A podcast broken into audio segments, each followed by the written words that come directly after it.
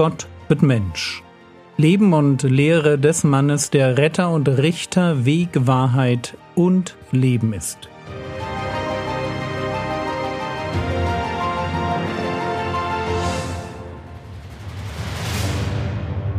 Episode 160 Jesus wird zornig. Werfen wir einen letzten Blick auf das Thema Jesus und der Sabbat und die Pharisäer. Markus Kapitel 3, die Verse 1 bis 6. Und er ging wieder in die Synagoge, und es war dort ein Mensch, der eine verdorrte Hand hatte. Und sie lauerten auf ihn, ob er ihn am Sabbat heilen würde, damit sie ihn anklagen konnten. Und er spricht zu dem Menschen, der die verdorrte Hand hatte, Steh auf und tritt in die Mitte. Und er spricht zu ihnen, ist es erlaubt, am Sabbat Gutes zu tun oder Böses zu tun, das Leben zu retten oder zu töten? Sie aber schwiegen. Und er blickte auf sie umher mit Zorn, betrübt über die Verhärtung ihres Herzens, und spricht zu dem Menschen, Strecke die Hand aus. Und er streckte sie aus. Und seine Hand wurde wiederhergestellt. Und die Pharisäer gingen hinaus und hielten mit den Herodianern sofort Rat gegen ihn, wie sie ihn umbringen könnten. Zwei kurze Anmerkungen zu diesem Text. Erstens, es fällt auf, dass der Mann mit der verdorrten, also gelähmten Hand hier selbst gar nichts sagt. Er wird geheilt, aber nicht, weil er Jesus darum bittet oder weil er Glauben hat, jedenfalls steht nichts davon da, ich denke auch nicht, dass er davon ausging, in der Synagoge geheilt zu werden, zumal Sabbat war, er kannte die Regeln. Für ihn war es einfach ein normaler Samstag und er war in der Synagoge, weil man halt am Sabbat in die Synagoge ging, um Gottesdienst zu feiern. Zweitens, die Gegnerschaft Jesu wächst. Während wir bislang eher davon gelesen haben, dass die Schriftgelehrten und Pharisäer mit Jesus wenig anzufangen wissen, und ihn für ein Sicherheitsrisiko halten, kommen jetzt die Herodianer hinzu. Dabei handelt es sich wohl um einflussreiche jüdische Personen, die pro-römisch waren. Theologisch standen die Herodianer eigentlich den Sadduzäern näher als den Pharisäern. Aber in ihrer Ablehnung von Jesus fanden diese beiden recht unterschiedlichen Gruppen zusammen, wenn auch aus unterschiedlichen Motiven. Das Königreich, das Jesus verkündete, war den Pharisäern nicht politisch genug und den Herodianern wahrscheinlich schon deutlich zu politisch. Für die Pharisäer war dieser Rabbi aus Nazareth eine Bedrohung ihrer theologischen Deutungshoheit und damit ihrer Autorität. Für die Herodianer stellte jeder, der ein neues Königreich verkündete, eine Bedrohung des politischen Status quo dar. Aber kommen wir zu der in meinen Augen eigentlichen Auffälligkeit dieses Textes. Ich lese noch einmal die Verse 4 und 5. Und er spricht zu ihnen, ist es erlaubt, am Sabbat Gutes zu tun oder Böses zu tun, das Leben zu retten oder zu töten. Sie aber schwiegen.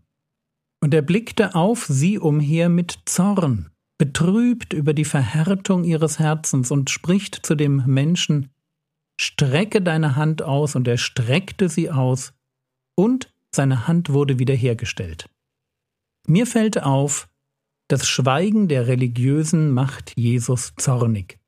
Und das ist etwas ganz Besonderes. Jesus ist nämlich ganz selten zornig. Aber hier steht bewusst, dass er genau das ist. Er ist es, weil Menschen das Leid eines anderen Menschen instrumentalisieren, statt sich für ihn Heilung zu wünschen. Jesus ist zornig, weil er ihren Mangel an Barmherzigkeit, die Verhärtung ihrer Herzen sieht. Und deshalb stellt er ihnen eine ganz einfache Frage. Ist es erlaubt, am Sabbat Gutes zu tun oder Böses zu tun, das Leben zu retten oder zu töten? Und sie hätten ganz einfach mit Ja antworten können. Ja, weil Jesus sie eigentlich fragt. Ist es in euren Augen eigentlich erlaubt, irgendetwas am Sabbat zu tun? Und sie hätten sagen können, natürlich ist es am Sabbat erlaubt, Gutes zu tun und Leben zu retten. Aber sie wissen halt auch, dass diese Antwort eine Steilvorlage für die Heilung des Mannes mit der verdorrten Hand durch Jesus gewesen wäre. Und diese Vorlage wollen sie ihm nicht geben. Deshalb schweigen sie. Und deshalb wird Jesus zornig. Also wenn du Jesus so richtig zornig erleben willst, dann geh unbarmherzig mit Menschen um. Hier sind Pharisäer und Schriftgelehrte, die mehr daran interessiert sind, Jesus durch ein Heilungswunder am Sabbat bloßzustellen, als sich an der Heilung eines armen Krüppels zu freuen. Der kranke Mensch bedeutet ihnen nichts, aber die Chance, Jesus eins auszuwischen, bedeutet ihnen alles. Und in dem Moment, wo sie merken, dass Jesus ihr falsches Denken aufdeckt, dass ihr falsches Spiel nicht aufgeht, halten sie lieber den Mund als dass sie Jesus dazu ermutigen, einen Menschen zu heilen. Soll er doch seine verkrüppelte Hand behalten, wenn nur dieser Jesus sich nicht profilieren kann. Das ist, was sie denken. Und das ist, was Jesus zornig macht. Harte Herzen, die unbarmherzig und lieblos mit Menschen umgehen, denen es schlecht geht. Wenn du also Jesus so richtig sauer erleben willst, dann lass es im Umgang mit Menschen an Mitleid, Gnade und Barmherzigkeit fehlen. Und es ist wichtig, dass wir das verstehen. In der Bibel finden wir gerechten und ungerechten Zorn. Gerechter Zorn hat dabei meines Erachtens vier herausragende Eigenschaften. Erstens, gerechter Zorn ist gegen die Sünde gerichtet und auch gegen den Sünder.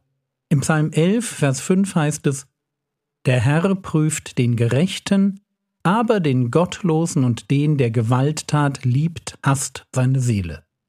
Also gerechter Zorn ist gegen die Sünde gerichtet und auch gegen den Sünder, aber gerechter Zorn ist nie nur zornig, nur grob, will nicht zerstören, um des Zerstörens willen, sondern ist immer vermischt mit Liebe, ist durchzogen von der Sehnsucht danach, dass der andere, der Sünder, dass er Buße tut, dass er wahres Leben findet, die Wahrheit erkennt und nicht ewig verloren geht.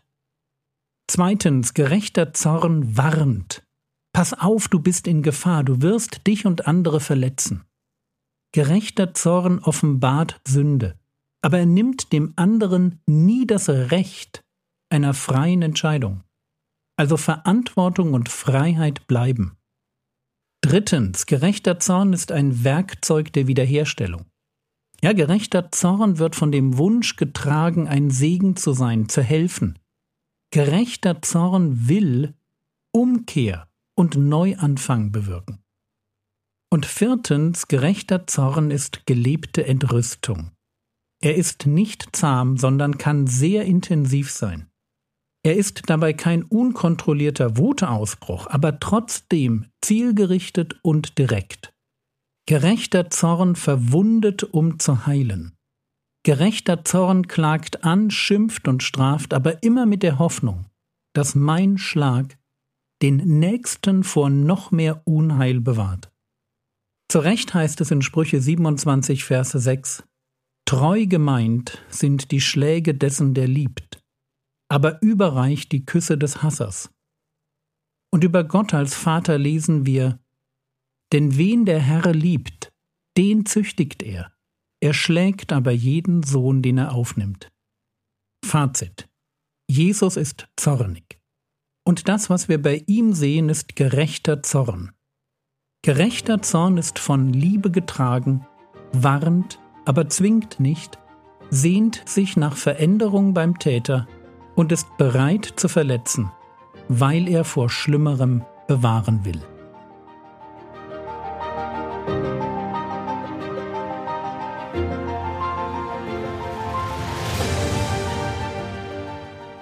Was könntest du jetzt tun? Du könntest dir überlegen, ob du die zwei Predigten über Zorn aus der Predigtreihe Negative Gefühle anhören möchtest. Du findest sie auf YouTube. Das war's für heute. Bete doch für deine Gemeinde, dass sie zu einem Ort wird, wo schräge Vögel einander zum Segen werden, weil sie geeint werden durch die gemeinsame Erfahrung der Vergebung ihrer Schuld. Der Herr segne dich, erfahre seine Gnade und lebe in seinem Frieden. Amen.